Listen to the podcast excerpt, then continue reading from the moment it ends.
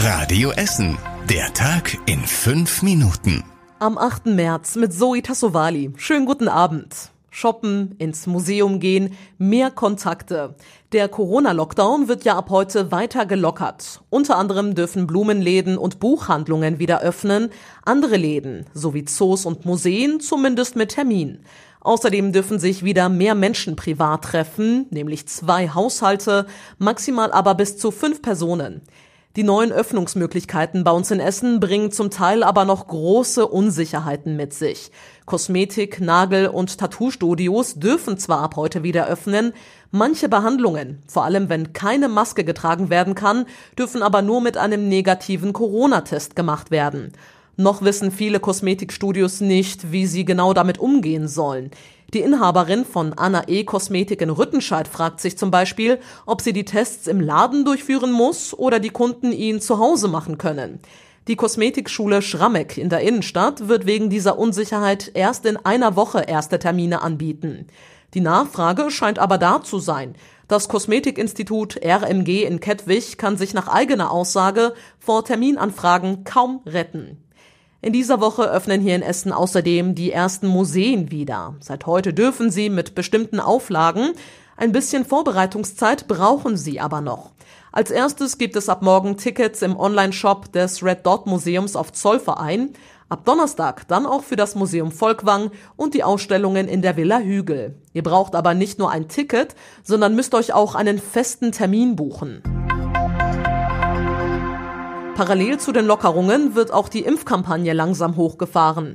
Im Impfzentrum in der Messe in Rüttenscheid werden ab heute deutlich mehr Essenerinnen und Essener geimpft.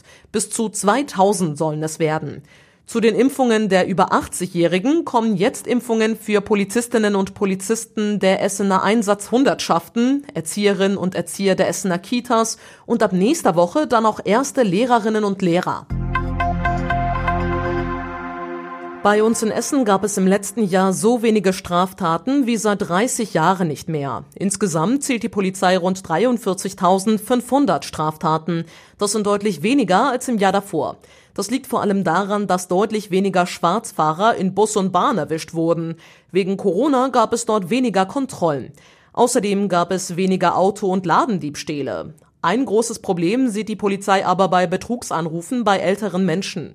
Zum Beispiel der Enkeltrick hat deutlich zugenommen, heißt es. Die wichtigsten Punkte aus der Kriminalitätsstatistik haben wir für euch auf radioessen.de zusammengefasst.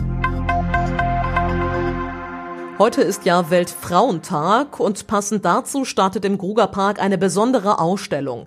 Der Künstler Oliver Schäfer aus Rüttenscheid hat bunte Porträtbilder von 17 bekannten Frauen gemalt, unter anderem Lady Gaga und Michelle Obama. Auch Greta Thunberg ist dabei.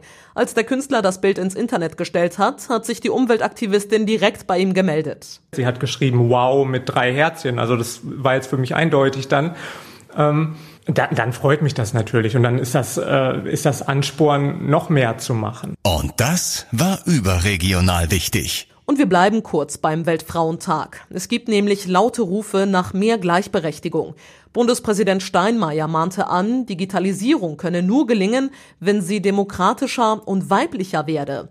Außerdem rief er Männer dazu auf, sich aktiv für Gleichstellung einzusetzen. Auch Familienministerin Giffey forderte mehr Anstrengungen in diesem Bereich. In der Maskenaffäre gibt es weitere Konsequenzen. Der CDU-Bundestagsabgeordnete Löbel legt sein Bundestagsmandat nieder, und zwar sofort. Er wolle so weiteren Schaden von seiner Partei abwenden. Auch der CSU-Bundestagsabgeordnete Nüsslein reagiert und ist aus seiner Partei ausgetreten.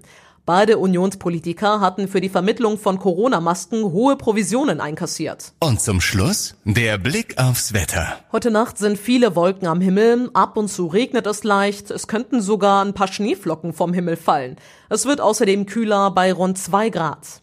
Die nächsten aktuellen Nachrichten bei uns aus Essen gibt's wie immer morgen früh zu hören, ab 6 Uhr, hier bei Radio Essen.